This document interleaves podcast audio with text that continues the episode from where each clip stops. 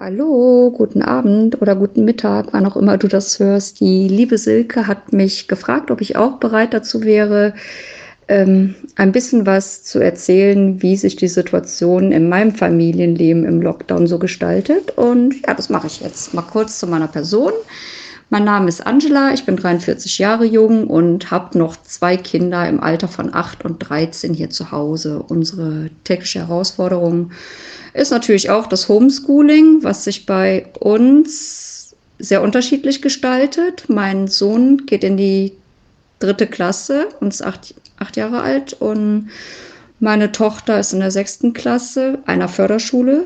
Sie hat das Down-Syndrom. Ich habe also ein behindertes Kind und ja, während meine Tochter täglich einmal an den Laptop darf zum Zoomen, muss mein Sohn seine Aufgaben am Tisch machen und das sorgt natürlich dann schon öfters mal für Unstimmigkeiten, warum sie an den Computer darf und er nicht und warum er Aufgaben hat und sie nicht. Und überhaupt, dass er das alles machen muss und seine Schwester nicht. Das ist schon mal so der eine Knatsch. Der andere Knatsch ist, dass ich genauso wie die Silke es in dem vorigen Podcast geschildert hat, hat auch so ein Paradebeispiel habe aus hört nicht zu und kann ich schon, kann ich schon, kann ich schon. Ich brauche Pause, ich habe Hunger, mir ist kalt, ich muss aufs Klo und sämtliche Möglichkeiten, die mein Kind hat zur Flucht, schöpft er auch aus. Und ja, was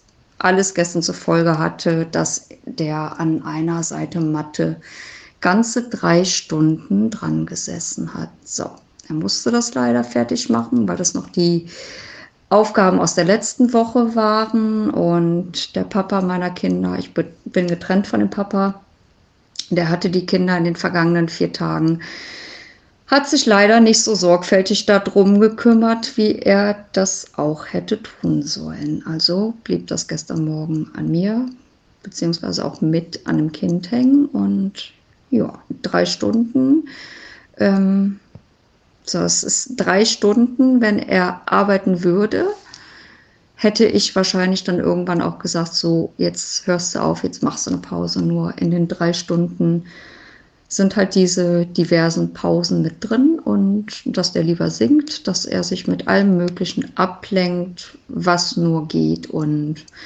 dementsprechend auch länger da sitzt.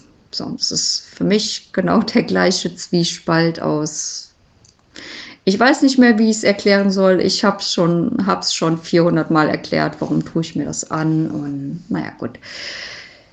So ist die Seite der Schule und was dann mich selber noch betrifft, so ich muss ja auch immer gucken, wo ich irgendwie bleibe. Ich habe einen Teilzeitjob. Ich gehe 30, 30 Stunden die Woche arbeiten. Ich arbeite bei der Lebenshilfe und betreue einen Rheumapatienten, der zeitweise im Rollstuhl sitzt. Und so, da sind meine Aufgaben, dass ich den zur Therapie fahre, zum Arzt fahre, teilweise seine Einkäufe erledige, zur Apotheke gehe, Rezepte hole und ja, einfach alles, eigentlich alles mache, was den Alltag so ein bisschen erleichtert. Und ja, wenn es sowas nicht ist, bin ich da zur Freizeitgestaltung und ja, zock mal ein bisschen mit dem an der Playstation oder was das, was ist das heute, eine Wii oder eine Switch. Da zocken wir schon mal dran, machen Musik und ja, einfach so, dass der ein bisschen gute Zeit verbringt. Und ja, das ist meine Arbeit,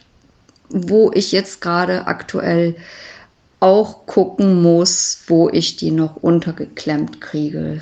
So, was halt wirklich Fixtermine und feste Zeiten sind, ist, dass ich Dienstag und Freitag definitiv immer gehe, weil es einfach feste Termine sind, feste Therapietermine, wo ich präsent und da sein möchte. Und so zum einen, um meine Arbeit zu machen, um zu helfen, um da zu sein, aber zum anderen natürlich auch, um für mich selber aus der gesamten Situation mal so ein bisschen rauszukommen. Und alles andere, was dann halt eben diese Fahrten sind, die Einkäufe sind, das muss sich halt im Moment immer so ein bisschen variieren, was jetzt wirklich wirklich notwendig ist oder was der dann irgendwie gegebenenfalls anderweitig abgeben kann, der junge Mann oder was halt auch mal warten kann. Und ja, und zu all dem darf ich dann auch immer noch gucken, wo ich selber bleibe. Zu mir kommt, ich hatte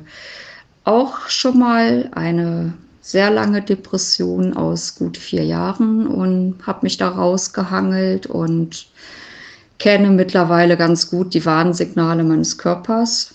Meistens auf jeden Fall. Und letzte Woche habe ich sie nicht so geachtet, wie ich es hätte tun sollen. Und ja, hatte dann übers Wochenende so ein bisschen meinen Kampf damit. Und so, und ich muss einfach, wie alle anderen auch, auf jeden Fall gucken, wo bleibe ich, was tue ich mir Gutes, wann kann ich mir Zeit dafür nehmen, wie kriege ich es irgendwie untergebracht und ja, wie sieht das aus, wenn ich mir was Gutes tue? Im Moment häkel ich viel, ich bin so ein Saisonhäkel-Mensch und ja, das mache ich im Moment und grundsätzlich mache ich Musik, ich spiele Gitarre und singe und spiele Klavier oder lerne es zumindest gerade das Klavier. Und das ist, sind so meine Ruheoasen, wo ich dann mal Zuflucht finde, Entspannung finde und einfach nur mich da reinfallen lassen kann und ja, einfach dann auch mal so ein bisschen für mich sein kann. Und das ist, das ist mir super wichtig. Und da gucke ich auch jeden Tag, dass ich da